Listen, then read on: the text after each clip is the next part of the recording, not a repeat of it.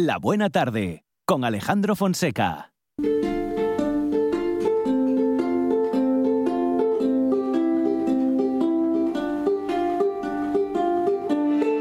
Dende el aledaño Astura la Astúrica Augusta, alcuentras el Castúo, el montañés o la Fala. Dende los godos a la francesada, el mirandés y el sanabrés van percorriendo el camino que taracen los ríos Dalón, Sella, Ebro o Duero. Aliente mil regatos de una lingua milenaria, la asturiana.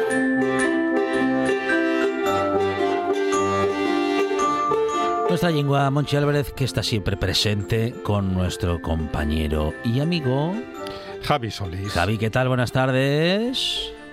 Buenas tardes, Astures, tramontanos y cismontanos, escuchantes de Milenta Regatos. Muy bien, ahí estamos, ¿eh? con un saludo tradicional ya en esta sección y en estos minutos de radio que nos anuncian que, bueno, pues que hablaremos de nuestra cultura, de nuestros usos y costumbres, con diferentes excusas, algunas lingüísticas y otras de otro de otra índole, Javi. Eso y Alejandro. Y para esta tarde, pues eh, apetecíame a mí dar un percorrido por una zona que muchas veces eh, non nos acordamos della e que lle la Asturias cismontana, non? Que son esos pueblos que eh, de alguna manera eh, pertenecieron y fueron parte de, de, la cultura de Asturias y que siguen eh, teniendo besos y tradiciones eh, como las que tenemos en Asturias de Anguaña, ¿no? Mm. Y en esta ocasión yo un poco, quería hablar un poco de lo que lle la zona de Sayambre, Bavia y Chasiana, Alejandro. Muy bien, muy bien. Guapísimo. eh, Me encanta. Espectacular, una Además, zona sí, preciosa. Es Asturias, aunque administrativamente no se contemple, Sí. es el país Astur. Es Asturias, aunque se vota diferente allí, Ya, porque ya, ya. es otra comunidad. Ya se arreglará en, en algún momento, pero Asturias llega Claro. hasta Puebla de Sanabria Sí. y un poco más allá. Bueno, está diciéndolo Monchi, ¿eh? que pues eh, Sí, ll- sí. a mí. no, bueno, eh, estoy de acuerdo con Monchi porque es verdad que este- estos pueblos eh, de los que vamos a hablar, pues aunque están, digamos, para la otra parte de la cordillera, eh, no tienen que ver que la frontera, como estamos diciendo, administrativa, se corresponda con la cultural o con la lingüística, ¿no? O la- con la lingüística. Porque eh, y es verdad que eh, los pueblos que están en dos lugares de la misma cordillera no tienen por qué tener pues una cultura diferente por el hecho de que ellos separen las montañas. Y además, muchas veces, eso lo que favorece son intercambios comerciales, porque están uno cerca del otro y aunque tengan, pues, eh, eh, digamos, eh, dificultades para llegar a un otro pueblo, pues al final es el sitio más corto para relacionarse pues con de esa manera, ¿no? Económicamente. Entonces, eso corres- corresponde la mayor de las veces con las fronteras políticas. Muy bien, bueno, qué, qué discurso eh, más eh, establecido ya el que tiene Javi, sí señor. Hay que ir sumando. Claro. Eh, bueno, vamos a entamar por el oriente y después vamos para el occidente. La primera zona, oriente, eh, si, si tomamos la referencia oriental, pues sí, Sayambre, ¿no? Que son, pues, eh, un lugar eh, de León, ¿no? Del norte de León, que linda con los concellos asturianos de Ponga y Amieva, pero que eh, pertenece eh, de alguna forma a, a lo que conocemos como los Bellos, ¿no? Esa zona de Asturias donde, pues, entre otras cosas comunes, pues, eh, existe la arquitectura regional de los Rubelluscu en, en Sayambre y, y también como la, la fabricación de queso eh, Belluscu, que se da en Ponga y en Amieva, ¿no? Son cosas, pues, que siguen ahí presentes y que, bueno, pues dan muestra un poco de lo que estamos diciendo. Sayambre que cuenta con Osella y con Sotu como las principales, digamos, poblaciones y que, bueno, pues está ahí, eh, bueno, en donde los picos de Europa en el macizo occidental, ¿no? Muy muy cerca, ¿no? En esta zona donde atravesando el pontón, pues podemos llegar a, a ver estos dos pueblos. Y voy a hacer un par de referencias musicales esta tarde, Alejandro. Ajá, y una de ellas, sí, y pues eh, a Car- de Carlos Rubiera, ¿no? Que es un intérprete asturiano, eh, bueno, uno de los eh, mayores, digamos, exponentes de la nueva canción asturiana en los años finales de los 70 y 80 Sí. donde tiene un trabajo que son llámase 30 asturianais, que es un poco como una recopilación de, de ellos temes eh, de, de Carlos, pues que hay unos eh, De par de años, tres, que asoleyólo en un trabajo que lleva una maravilla, que os recomiendo, ya no solo al que gusta asturianadas, sino a los melómanos, porque lle un, pues, eh, una serie de, de piezas que tienen muchísima calidad, ¿no? No solo por, por la temática, sino por la, la ejecución que tienen. y que hay un cantar que lle vengo de Chaciana. En este cantar, bueno, además de, de Chaciana, pues fai referencia a outros lugares, non? Como eh, Bavia o, o Sayambre. E cando fai referencia nel, na pieza a Sayambre, dice o seguinte, que me prestou a mí eh, recollelo para pa contalo. Dice, les mocines de Sayambre, con bona estrella, tienen el su amor en Cangues o en Ribesella. Ah. Ah, muy bien. Y- y- Ah, ¿no? Sí, y es que, bueno, en, en Osella sabéis que nace el río Sella y acaba pues desaguando en, en, en Ribesella, ¿no? Y bueno, hay un poco una referencia, pues como los ríos, los regatos, los milentas regatos acaben uniendo muchas cosas. Y ya sabes, Alejandro, que el amor no tiene fronteras. Nunca. Nunca, claro que no. Qué bien traído. Ni seremos nosotros los que se las quieran poner.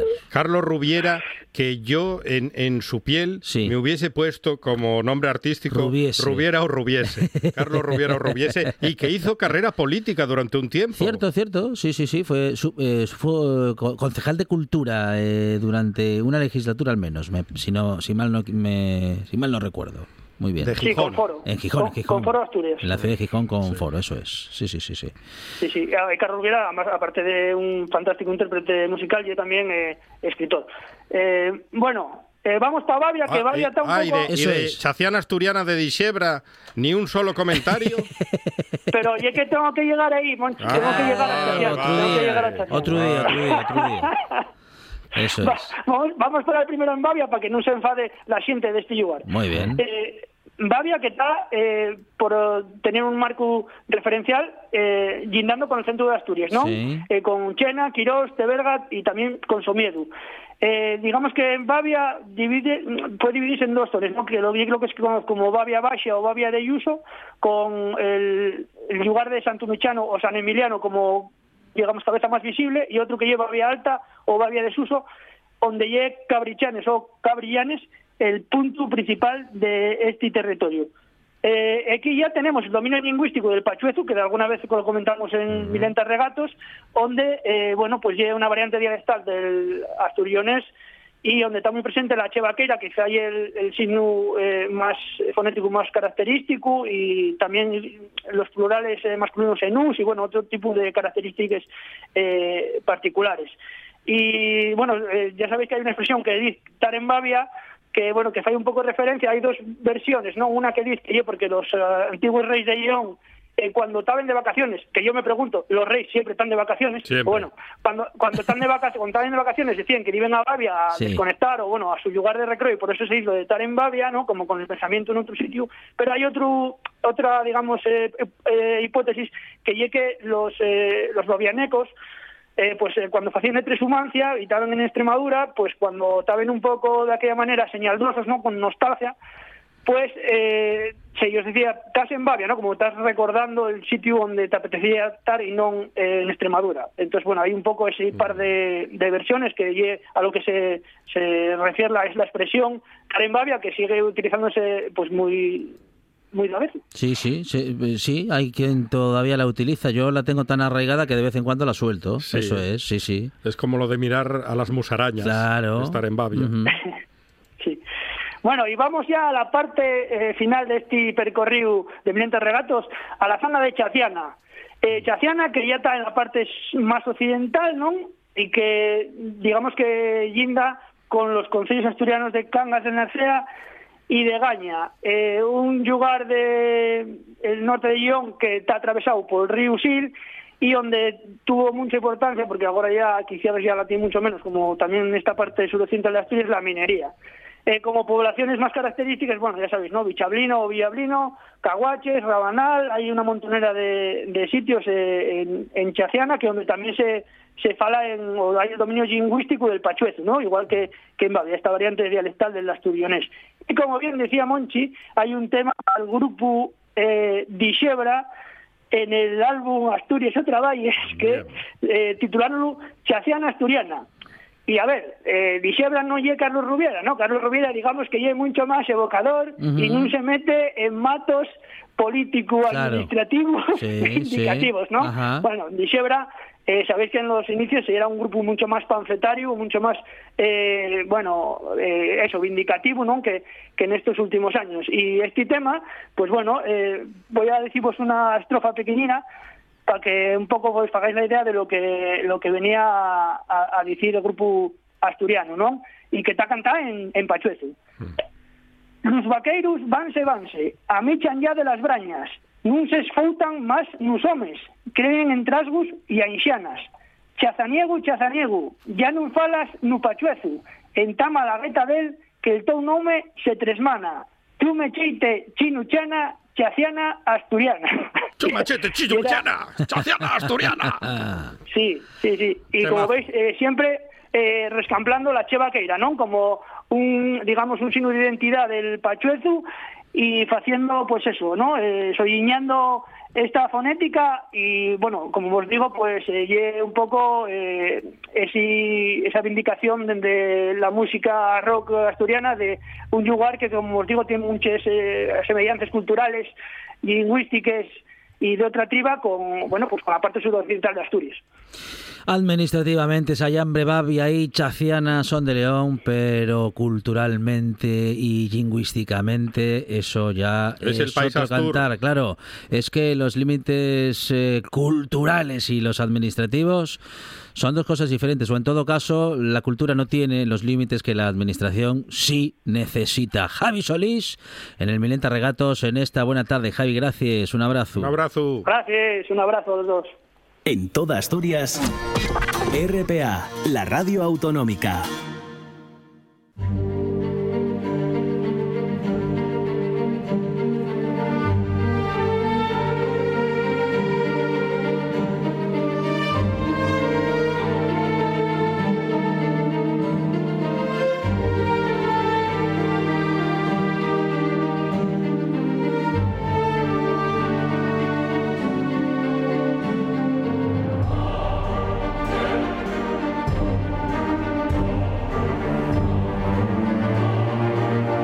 Carlos María de Luis, ¿qué tal? Buenas tardes.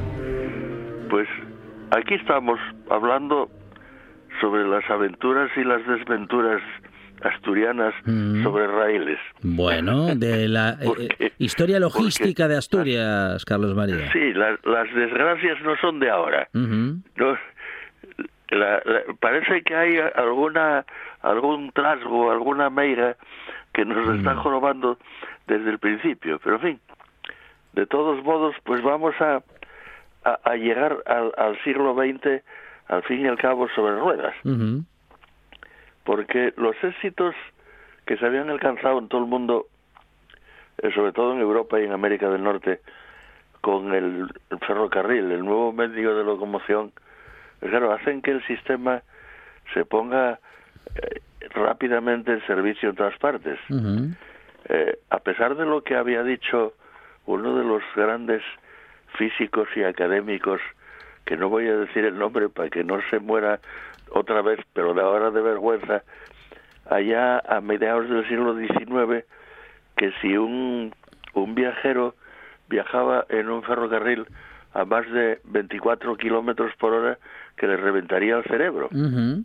Sí, como, como ahora, ¿no? Sí, no, igual que ahora.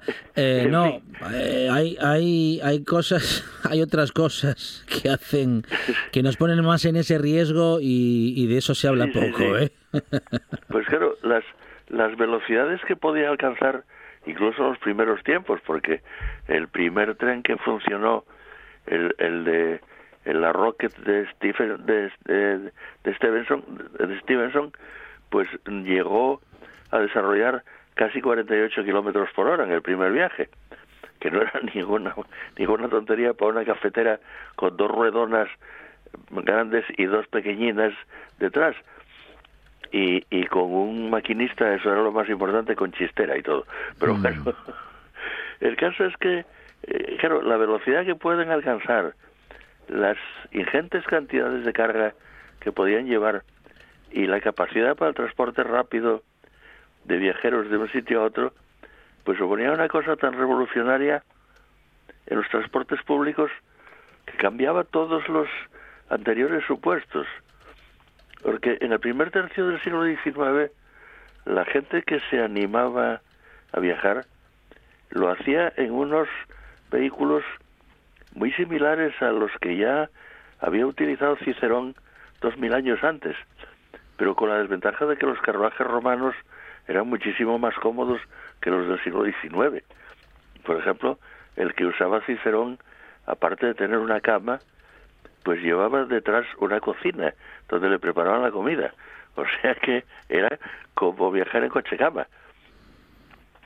Eh, España entró un poco tarde en el mundo de los nuevos ferrocarriles, los, los caminos de hierro, como se llamaban entonces, y eh, Asturias, a pesar de, del ferrocarril de Langreo, eh, que como dije ya el otro día, fue el tercero que rodó en la península, pues lo hace también con bastante retraso.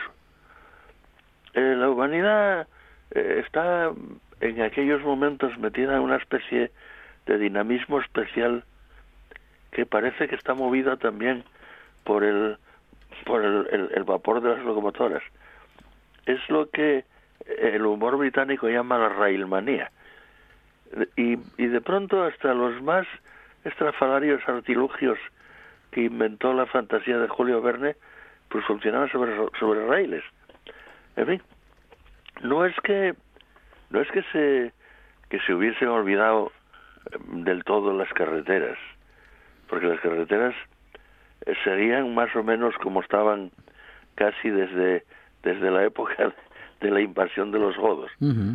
Realmente es necesario que se declare una brutal guerra, la primera guerra europea entre 1914 y 18, para que los vehículos de, de motor de, explosión, que hasta entonces eran unos juguetes carísimos para chiflaos, para lunáticos, pues se conviertan en lo que luego fue la generalidad, en automóviles, en camiones, en autobuses. Hasta entonces, hasta la guerra del 14, eh, pues se supone que los que llevan un coche, pues eran una especie de chiflaos que se agarraban al volante de unas máquinas que corrían por unos caminos siniestros, asesinando gallinas, espantando vacas, y que mm, no se ganaban más que los, las maldiciones de los campesinos asesinados por los asesinatos de sus bichos. Pero a nadie se le ocurría mejorar las carreteras y, menos todavía las asturianas, que siempre fueron realmente deplorables. Pero bien, Asturias ya tenía eh, sus ferrocarriles, el de Langreo y el de los caminos de hierro del norte de España, que nos unía con los páramos leoneses y castellanos, que bueno, incluso permitía ir con comodidad de Oviedo a Gijón, o San Juan de Nieva, o incluso a Trubia. Pero claro, Asturias es mucho más que eso.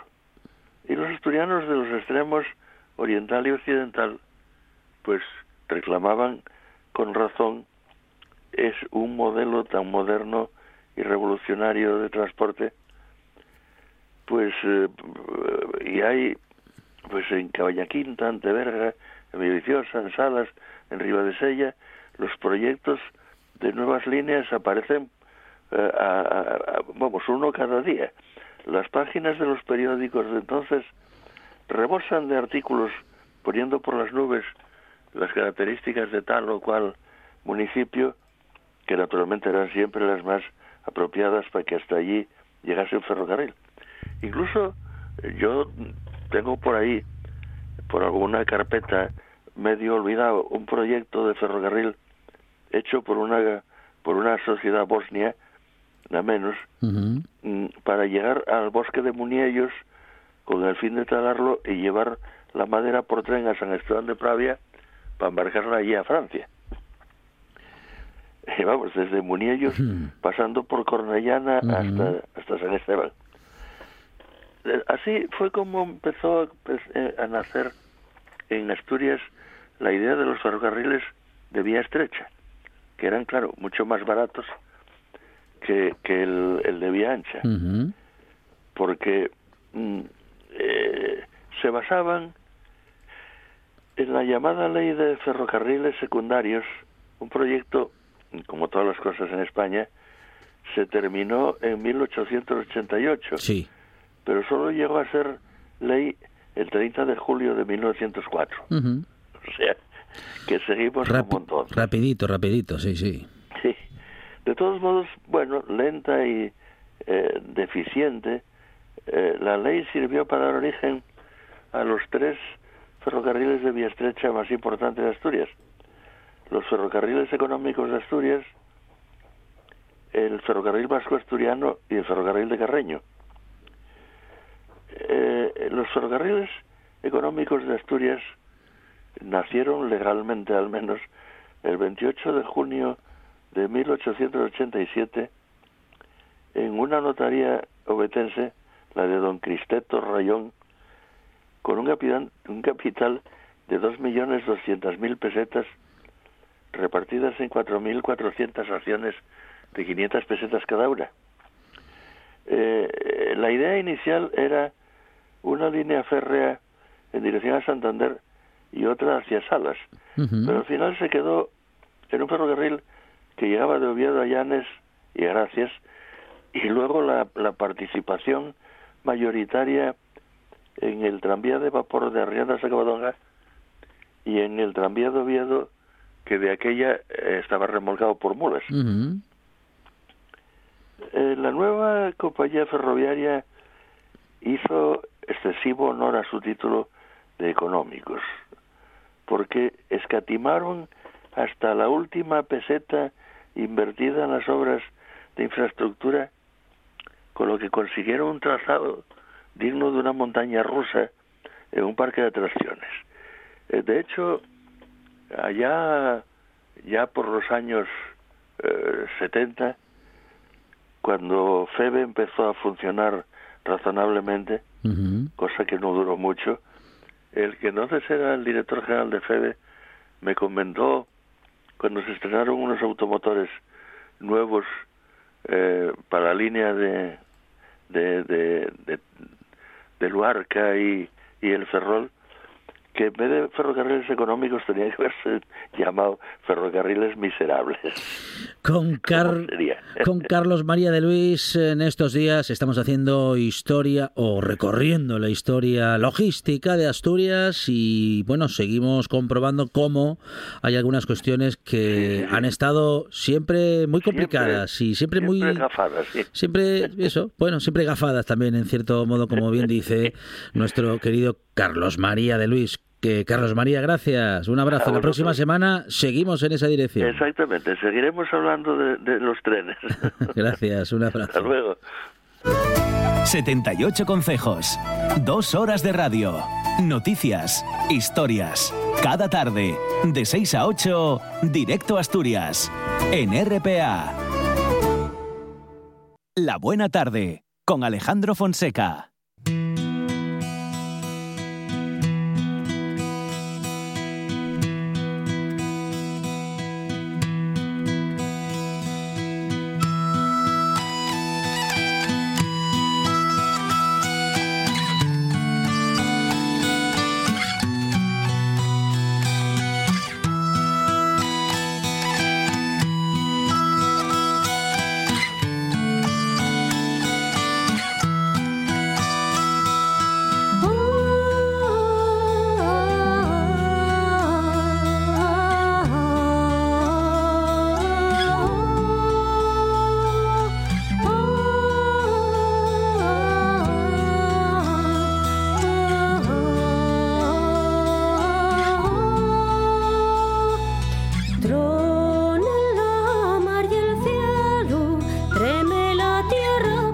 Estos próximos minutos con Iván Gómez, que es historiador y doctor en género y diversidad, que está desarrollando un programa muy interesante eh, relacionado, como decimos, con género y diversidad en la Universidad de Oviedo, que es formador en masculinidades y diversidad. Vamos a hablar de este contenido y de esta nueva forma de entender justamente la masculinidad. Iván, ¿qué tal? Buenas tardes.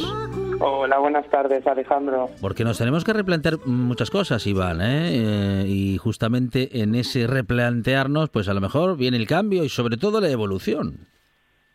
Eh, esperemos, al menos la idea, la idea primaria de todo esto es eh, repensar, ¿no? ¿Qué es eso de ser un hombre? Mm. Yo siempre digo que añado el, el, entre comillas, el de verdad, porque cuando pensamos en, en que es un hombre de verdad, ahí es Mm. Sí, cuando vienen sí. una serie de estereotipos Sí. que nos hemos comido y hemos aprendido y que seguimos reproduciendo. Ujú. Bueno, hablando, como decimos, eh, hablas en eh, tu formación de masculinidad, de diversidad, como decíamos también, y que esta, eh, bueno, pues este contenido eh, previene la violencia de género y el acoso escolar LGTBI fóbico, que están un poco en la en la base, ¿no? De la masculinidad malentendida, Iván. Claro, claro, es que al final cuando decimos esa masculinidad malentendida hablamos de, de, esa, de la utilización de la violencia como un instrumento, ¿no? Como un instrumento de relación y sabemos Sí. que la violencia no puede ser un instrumento con el que relacionarte con otras personas y está muy, muy, muy eh, en el centro de, de la violencia de género y por supuesto también del acoso escolar. Eh, sabemos, los datos nos dicen que la mayoría de personas eh, que agreden son chicos y que las víctimas se reparten tanto entre chicos y chicas. Por ejemplo, eh, según los datos eh, ofrecidos por el teléfono de atención a víctimas de LGTBI-fobia del Principado, sabemos que el año pasado el 85% eh, de personas que agredieron eh, fueron hombres. Es decir, esto no quiere decir que todos los hombres agredan, ¿no? que siempre es esta coletilla, Sí, sí. sino que eh, la mayoría de personas que agreden son hombres. Por lo tanto, hay algo, hay un aprendizaje ahí sobre, eh, sobre qué se puede ser y qué no se puede ser y qué pueden ser o no ser otras personas, que influye en nuestra manera de, de relacionarnos y que, por supuesto, hay que abordar. Bueno, hay que abordarlo desde ya porque co- corren tiempos en los que efectivamente, como decíamos, tenemos que evolucionar sí o sí. Primero porque la sociedad lo necesita y bueno y, y- seguido y, luego porque los hombres tenemos que bueno en fin tenemos que ser mejores Eh, así en general y por supuesto que especialmente aquellos que bueno que han construido una masculinidad llena como dices de estereotipos de lugares comunes y sobre todo de mentiras. Hombre, es que es la gran mentira, ¿no? El, el de esta idea de que los hombres no podemos llorar, los Mm. hombres tenemos que ser siempre fuertes, valientes, que estamos siempre tenemos la razón y por eso hablamos tanto y no dejamos de hablar a otras personas, siempre controlamos nuestras emociones. Todo esto, estos estereotipos que a veces asumimos y, y nos decimos unos a otros como si fueran bromas, al final lo que generan es eh, un, un malestar profundo y es que, que- que- ¿Cómo es esto de no poder expresarte emocionalmente, de no poder ser vulnerable? Y Esto genera además violencia sobre otras personas, ¿no? Nos creemos los protectores de todo, de todo el mundo. Tenemos que proteger a las mujeres porque son más sensibles, son más débiles, claro. Esto es una, una, una especie de, de cajón desastre que nos afecta a nosotros también. Yo siempre digo que la igualdad es un asunto de todos y de todas, no solo de las mujeres, sino que también es nuestro porque eh, también nos va a beneficiar a nosotros. Bueno, esta imposi- imposición social de la que hablas eh, seguro que pone incómodos a muchos hombres eh, que se ponen muy nerviosos por tener justamente que, sos- que sostener algo que es insostenible. Totalmente. De hecho, bueno, yo la- creo que la palabra clave es resistencia, ¿no? Las grandes resistencias que hay al hablar de igualdad, Claro. al hablar de diversidad, al hablar de todo aquello que, que asociemos. Aquí tenemos un grave problema porque eh, se ha interpretado que el avance de derechos de determinados colectivos o de las mujeres, eh, colectivo LGTB, etcétera, es un ataque contra los hombres heterosexuales. Y esto es como una lógica bélica de los derechos, de si tú tienes más derechos es que me los están quitando a mí. No funciona así esto. Eso que dar derechos a otras personas que no los tenían es dar derechos a otras personas, no quitárteselos a nadie, ¿no? Y además esta idea de que el feminismo es un movimiento contra los hombres. También esa idea, ¿no? Esa resistencia. Yo en los talleres con adolescentes, con adultos, lo veo constantemente, la incomodidad pero creo que esta incomodidad hay que, hay que abordarla, hay que trabajarla, hay que visibilizarla, ¿no? ¿Por qué se sienten así? Que expresen esa incomodidad para que no se enquiste en forma de una resistencia mm, eh, muy inmóvil, muy de no hacer nada, o todo lo contrario, de resistir a la contra, que es lo que estamos viendo ahora mismo en diferentes estudios que se han hecho sobre la población juvenil.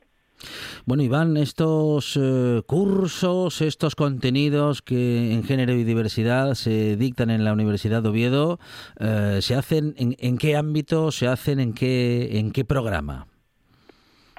Pues mira, en Asturias contamos, por ejemplo, con el programa Ni ogros ni princesas, que es un programa eh, del Principado de Asturias eh, en formación de educación sexual desde primero hasta cuarto de la ESO, que en el que los centros educativos que quieren se incorporan a ese, a ese, a ese programa, ¿no? Eh, y, por ejemplo, yo que colaboro con la asociación SEGA, que es una asociación LGTBI asturiana, SEGA se encarga de impartir los talleres de diversidad en tercero de la ESO, ¿no? Es decir, es un programa integrado, en primero das un temario, en segundo otro. También digo esto porque tanto los talleres de igualdad como de diversidad o masculinidades tenemos esta sensación de que con una hora vale, ¿no? Una hora y ya ya mm. sabemos todo. Y el, el, aprendizaje requiere de tiempo. Nadie, que, nadie pensaría en aprender matemáticas en una hora, ni aprender lengua en dos horas. Estas cosas de repensar estos valores culturales que hemos asumido y repensar el machismo, repensar y deconstruir la masculinidad requieren tiempo. Entonces animo eh, a empresas, animo a los centros educativos a dedicarle tiempo y, y para que sea algo constante, ¿no? que requiere un trabajo conjunto. Hay que replantearse muchas cosas y en eso estamos, ¿eh? en eso estamos seguro que muchos de nosotros y con la inestimable ayuda de personas como Iván Gómez, historiador y doctor en género y diversidad. Iván, que vaya todo muy bien y muchísimas gracias. Muchísimas gracias a vosotros. La actualidad nunca descansa. La información no para. Por eso en RPA os mantenemos informados e informadas de lo que pasa en Asturias. Siempre. También el fin de semana. Los sábados y domingos, boletines horarios desde las 10 de la mañana. Y a partir de las 2 y media de la tarde, Asturias hoy fin de semana. En RPA, la información también en fin de semana. RPA Vocación de servicio público.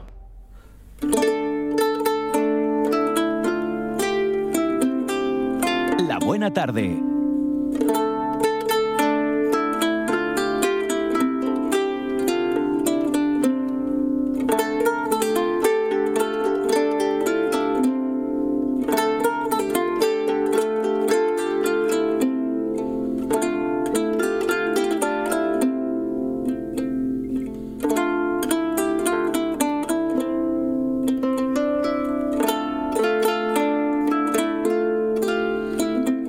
ahora para la historia, Monchi Álvarez. Que entren las viandas.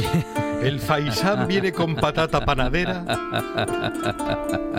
Álvaro Díez, ¿qué tal? Buenas tardes. Muy buenas tardes. Bueno, no, eso es, esos son los eh, sueños en los que Monchi Álvarez muchas veces se adentra para, bueno, pues para pensarse, pensarse que rey Monchi Álvarez. No, no, pero es que. O amo y señor no, de. va a hablar de un periodo. Sí en el que se comía mucho faisán. Sí, sí, sí. Pero recordemos que la patata viene de América. Es verdad, sí.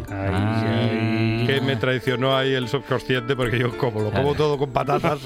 Además, cuando comen no hace cálculos históricos ni está ahí. Y el, y el tomate, ¿qué comería la gente? Ya. Faisán. Antes de y castañas, castañas y faisán. Antes de hasta el 19. Es verdad, antes de las patatas y el tomate. Eso para otro programa. Claro. Eso, ese no ha sido lo que ha preparado hoy, así que ese programa no cuenta. Bueno, y vamos a hablar efectivamente de la Edad Media y vamos a hablar un poco de un, un, drama, un marujeo, un marujón, sea, una telenovela del siglo XII ambientada en, en, Asturias.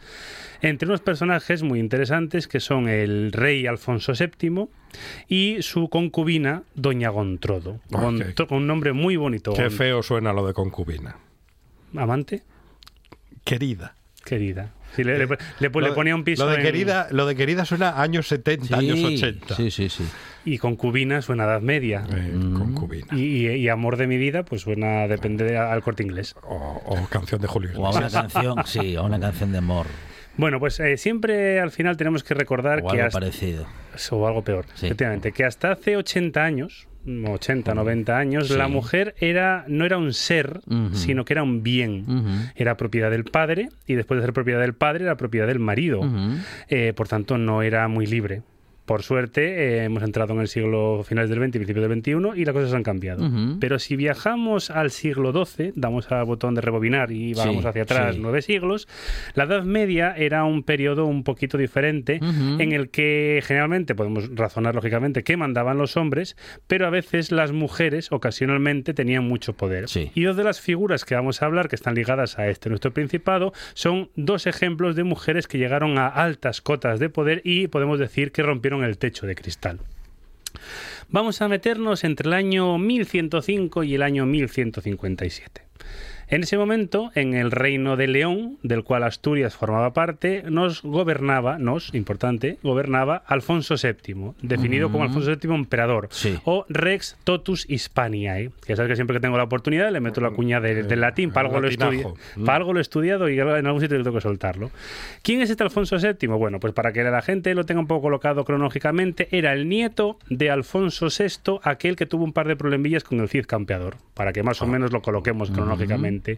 Era rey de León a la muerte de su madre Urraca, que al final recordemos que también que es una tragedia que eh, hoy, 2023, no exista en España ninguna mujer que se llame Urraca, cuando era el nombre más en moda desde la Edad Media. ¿Cómo, pero, ¿cómo le vas a poner a una guaja Urraca? Pero hay 1500 Daenerys Targaryen. En el, que, entonces que luego la llaman en el colegio la pega claro, a Urraca vale y, una niña que se llama Daenerys Targaryen claro. Ah, le dicen Pepa al final. A ver, Daenerys, Daenerys queda mucho mejor. Daenerys. Dana, sí, sí. Claro, claro. Pues, pues, yo sigo diciendo que hay nombres medievales. eso es un buen nombre para enfadarse. ¿Urraca? No, Daenerys. bueno, también Urraca. Bueno, Urraca también, ¿eh? De hecho, solamente se puede decir estando enfadado. Bueno, cuando Alfonso VII se convierte en emperador a la en rey de, de, León y emperador a la muerte de su madre, bueno, pues los reyes medievales de la zona, sobre todo el rey de Castilla, no lo lleva muy de acuerdo. Entonces, bueno, hay una serie de conflictos y al final tarda un par de años en coronarse, básicamente 11, en coronarse rey de León. Mientras está teniendo peleas por el territorio, eh, viene Asturias a reprimir una rebelión, porque en la Edad Media Asturias estaba aún más lejos de lo que tenemos en el año 2023, aún no estaba el AVE tampoco. Entonces, siempre que los, los, nobles de la zona, eh, cada vez que había una subida de impuestos o había alguna llamada levas para combatir en las guerras del rey, se pues, enfurruñaban. Se enfurruñaban y entonces se metían en sus castillos y eh, pues decían que, que venga el rey aquí a explicarme las cosas hasta que llegue, bueno, vamos viendo. Eh, había una rebelión, que era la rebelión del conde Gonzalo Peláez, del cual hablaremos en otro momento, que es también una figura medieval muy interesante, casi el primer independentista no catalán, sino asturiano. Y en ese momento tenemos a una mujer llamada Doña Gontrodo, que está viviendo en la torre de Soto de ayer. Y entramos en la figura de Doña Gontrodo. Doña Gontrodo es una mujer que nace en el año 1110, vive hasta el año 1186, eh, es una noble, con bastante buena sangre detrás de ella, es bisnieta del rey Alfonso V, por tanto es familia un poquito así tangencial del actual rey Alfonso VII, no el actual de Fernando, eh, no el que tenemos ahora, Felipe. Nace en Pelúgano, en el año que está ahí donde Cristo dio las tres voces, un sitio muy bonito, pero que está bastante a desmano, y su padre era Pedro Díaz, que era alcalde y caballero principal de la Torre de Soto, Torre que hasta hace cuatro días estaba absolutamente destrozada, pero ahora es un sitio absolutamente precioso, muy arreglado y que se ve la magnificencia del territorio que antes tener unas enredaderas de 10 metros de altura impedían ver bastante bien el edificio. Eh, este buen hombre es uno de los que se enfada con Alfonso VII emperador cuando le están reclamando pues levas, dinero e impuestos y entonces Alfonso VII cuando al final viene a Asturias a solucionar sus problemas se enfada con Pedro Díaz y le quita bienes. Pero luego eh, conoce a su hija y dice que bueno hombre, a ver, tampoco era tan mal, tampoco, tuviste un mal día, tampoco pasa nada.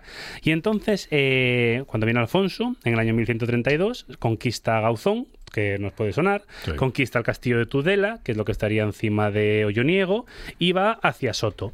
Y cuando está a punto de conquistar la torre, dice la leyenda que conoce a una preciosa mujer oh. de 22 años, casada y con tres hijos, ya en ese momento... Oh, se está poniendo interesante la historia. Y que destacaba porque era muy bella, muy bella. No sabemos cuál era el, el, estándar de mujer bella en el siglo XII, pero las crónicas la definen como muy bella.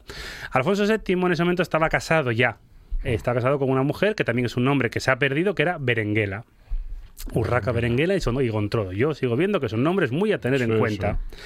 Eh, tomen nota, por favor. Joven, jóvenes. Gente que está embarazada y no, sabe, no sabe qué nombre poner a sus futuros hijos, en lugar de llamarlos, bueno, no voy a decir ningún nombre para que nadie se ofenda, hay nombres antiguos castellanos que se pueden recuperar. En vez de Hermenegilda, Gontrodo. O en vez de... Bueno, no voy a decir lo que... No, no, de- claro, no, no no, diga no, que- no, no, que, que todos tenemos Eh, opiniones. Eso es, claro, claro. Bueno, eh, conoce a Doña Gontrodo, o a Gontrodo, y se enamoran, dicen las crónicas, perdidamente. No tiene nada que ver que ya tenga 22 años y que él sea el rey de, de, de Nada, León. nada. seguro que se enamoraron. Pero bueno, parece que sí es cierto. Y llegan a un acuerdo por ambas partes. Eh, ella estaba casada en un matrimonio pues, de conveniencia, él mm, le gustaba a esta muchacha, entonces, eh, bueno, pues mm, venga, tú eres mi concubina, con el puesto de concubina, tú sigas casada, yo sigo casada y estamos a lo nuestro en la torre de, de Soto. Debe ser que el acuerdo no fue suficientemente generoso porque tanto el marido como el suegro años después se levantaron contra el emperador Alfonso VII, así que no debió de sobornar bastante bien a la familia. Eh, tanto fluyó la pasión en la Torre de Soto que en el año 1132 nace una niña, que es Urraca, la que conoceremos en la historia como Urraca la Asturiana. Eh, esta niña automáticamente es además es la primogénica de la primogénita del rey Alfonso VII, lo que pasa es que era, era mujer y el rey llega y la coge y dice, bueno, pues mira, despídete de tu madre, no la vas a ver durante los siguientes 15 años y la manda a estudiar a, a Castilla. Es más, la madre desde el año 1132 hasta el año 1144 no la vuelve a ver, lo cual hace 12 años. Eh, a cambio, para que soporte la, la ausencia de, de la hija, Alfonso VII le da importantes tierras y donaciones en todo el territorio del Principado de Asturias. Y la mujer no se, se queda viuda, no se vuelve a conocer varón, que también es un término bastante antiguo. ¿Y por qué destaca esta mujer? Esta mujer destaca porque en el año 1153, con el dinero de las donaciones del rey, funda lo que sería el monasterio más importante del norte peninsular, con la excepción de la zona gallega, que es el monasterio de Santa María de la Vega, eh, decir futu- antigua fábrica de armas, futuro coso, que el ayuntamiento, en este caso de Oviedo, mm. quiere hacer cosas, mm, según ellos, interesantes en ese Sí, territorio. Ya Sí. se verá. Efectivamente. Eh, esta mujer se convierte en la primera abadesa de- del monasterio de la Vega, un monasterio preferentemente femenino que, que en el caso de, de la Edad Media llegó a tener tanto poder como la Catedral de Oviedo en la ciudad. Eh, eran auténticos, figuras auténticamente poderosas que a lo largo de los siglos, en el año 1837, vamos a saltar de repente al siglo XIX, pues a las buenas monjas se les expropió el monasterio, se las mandó al monasterio de San Pelayo y eh, construyeron la fábrica de armas. 1856, perdón, no 1837, 1856, y con la condición, que eso es muy divertido, que eh, cuando eh, el suelo dejase de ser industrial, revertiría a las eh, monjitas del monasterio de este San Pelayo, antiguo monasterio de la Vega. Cuando recientemente pasó lo que todos conocemos, que es que cerró la fábrica de armas, pues la madre superiora del convento de San Pelayo dijo que a ver, que lo que hagan los ayuntamientos es cosa suya, pero que aquí hay unos papelitos que dicen unas cosas, pero bueno, llegaron a- Reclamó. No, no reclamó, informó. Informo. Ah, informó. Que no es exactamente lo mismo. Claro. Informo porque quiero perres. Y entonces, Doña Gontrodo, que es a mí lo que, una cosa que me gusta de, de ella, es que tiene un epitafio, que yo creo que es de los epitafios más interesantes que hay en Asturias en la Edad Media. Lo voy a leer en castellano, pero y si alguien quiere verlo, lo tiene en el Museo Arqueológico. Eh, y luego hablamos de la hija. Bueno, el epitafio de Doña Gontrodo, fallecida en el año 1186, dice lo siguiente. Voy a poner así un poco voz de, Sí. como de, de presentador, como De, si lo- fuese un- como, de locutor. como si uno fuese un presentador así de bien como los aquí presentes. Oh muerte, sobrado justa, que a nadie sabes perdonar. Si hubiese sobrado con menos rectitud, hubieras parecido más justa. Pues igualando a Gontrodo con los demás mortales, con quien no era igual por sus méritos, has quitado, con menos justicia, la vida a quien no debías quitarla. Mas no murió Gontrodo, pasó por tu medio a una nueva vida, y es todavía la esperanza de su familia, la honra de su patria y el espejo de todas las mujeres. No murió, se nos escondió solamente, porque habiéndose hecho con sus méritos superior a los demás mortales, no debía estar en este mundo. Trocó la vida de esta tierra con la del cielo en el año de la era 1224, que es el año 1186, que es un epitafio de, mm, aparte, muy, muy- eh, por una parte muy modesto, de no, yo soy diferente, pero soy modesta, pero dices tú ya, pero lo has grabado en piedra, en una piedra de, de, de dos por dos y lo tienes ahí en, en, este caso en el arqueológico de Oviedo. Qué Sí, modestia. es una declaración De intenciones. de igualdad Sí. eh, un poco contradictoria. Eh, Eso en filosofía y, y luego también en la, en la historia se llama falsa modestia, el concepto de falsa, Sí, de sí, falsa sí, modestia.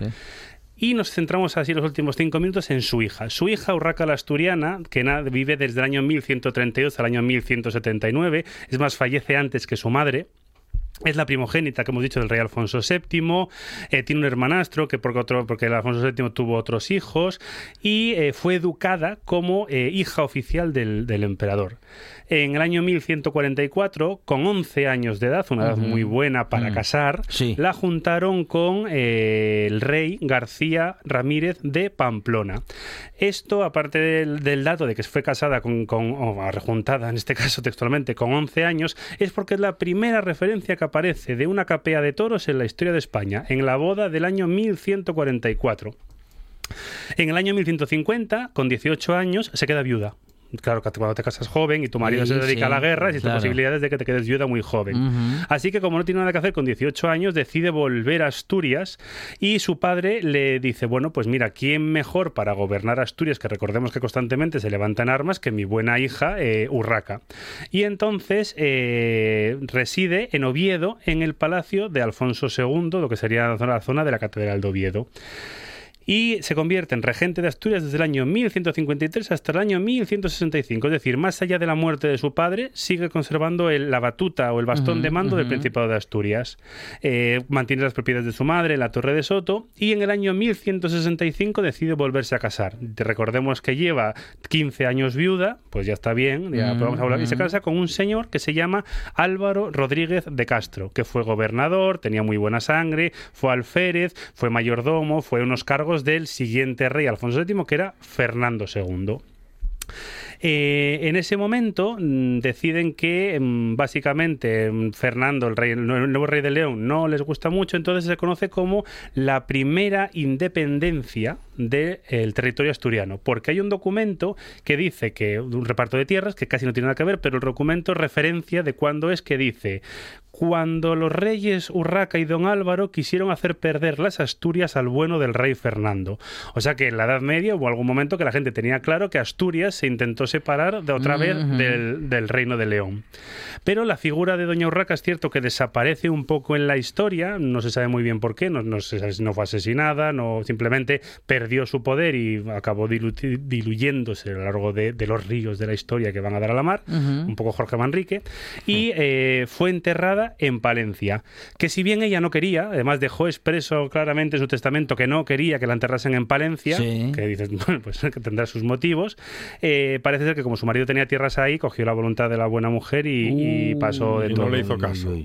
Y cerramos ya con esto, que es que eh, igual que de Doña Gontrodo tenemos el, eh, tanto el, el- el fe- el féretro como la lápida, pero no tenemos el cuerpo, en el año 1897 se hizo una excavación en, en la iglesia de Palencia y apareció la momia de Doña Urraca la Asturiana, que alguna de las que bueno, se referenció como una mujer que medía unos 60, que tenía una gran, una, una gran obesidad, tanto la momia conservada, Sí. tenía unas manos pequeñas y fallece en torno a los 40-45 años, porque estoy seguro que a lo largo de toda esta historia todos nos hemos imaginado tanto Doña Gontrodo como Sí. Doña Urraca Ajá. como dos hermosas jóvenes ¿Por qué y no? ¿por qué no? Claro, porque Claro. efectivamente porque la imaginación es algo muy libre Sí. y muy Pueden, tal. pueden ser hermosas igual. Claro. Sí, por supuesto, la belleza ¿no? está en el interior, pero, estoy seguro que no la imaginábamos de unos 60 y con una gran obesidad. Claro, sí, sí. y sí. con 45 años. Sí, sí, sí, sí. Pues yo sí, ¿eh? la imaginaba.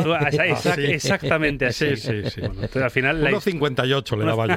Bueno, eh, podríamos decir que fue reina de Asturias. Fue reina de Asturias y fue gobernadora de Asturias y eh, pese a ser la, es una fala- falta la expresión, la hija bastarda Mm, de, que es mm. una palabra también terrible, Sí. de el rey de, de León. Entonces al final, en la edad, cuando hablamos siempre de que decimos que es que en la historia, a lo largo de la historia, las mujeres han sido ignoradas, eh, es cierto, pero siempre hay que intentar recordar de vez en cuando aquellas figuras que a lo mejor no por los mejores méritos, porque ser la amante de un rey no es el mejor mérito para destacar, pero bueno, fue fundadora del monasterio de la Vega, con una hija educada eh, a la igualdad de los hombres, gobernadora de Asturias en el siglo XII, que Ujú. creo recordar que no hemos tenido ninguna presidenta ni ninguna gobernadora No. del Principado de Asturias No, de desde no. el año 1156 hasta el año 2023. Entonces, al final, bueno, a veces la historia te da esos bofetones divertidos de, de realismo. Estamos con Álvaro Díez en esta buena tarde hablando de historia y hoy haciendo un recorrido por la historia de mujeres, bueno, pues de dos mujeres que fueron muy importantes para la historia de España en general y de Asturias en particular. Álvaro, como decíamos o como decías hace unos minutos, dos mujeres relevantes y una de ellas, bueno, con una vida Mm, larga y otra con una vida, bueno, vamos a decir que más, más ajustada a lo que se solía vivir por entonces.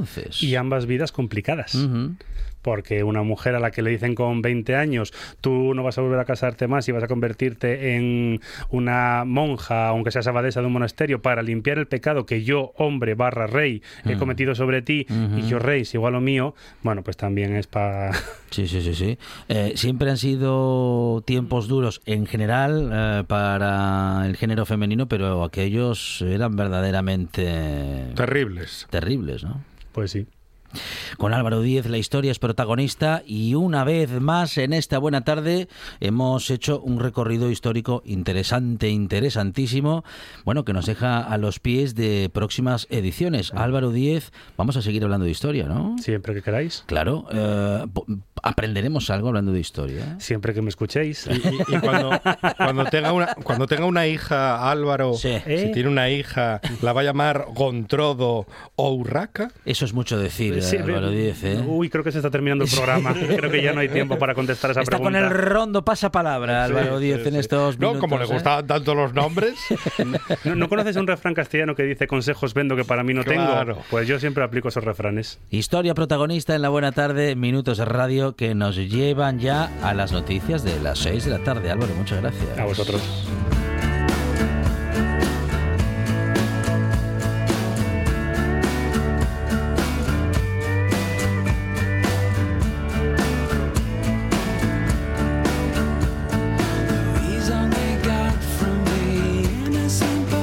Quedado este recorrido porque hemos hablado de historia reciente de Europa y del mundo con Samina Ir en los primeros minutos, un poquito de historia industrial y logística con, Carlos María de Luis y ahora la historia ya de la Edad Media con Álvaro Díez.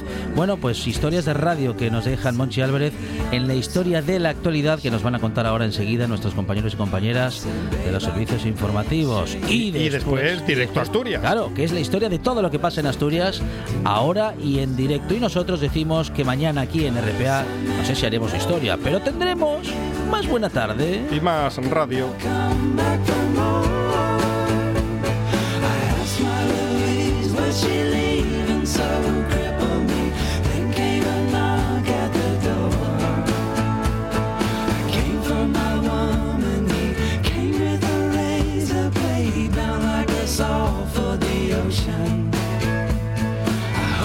She's happy.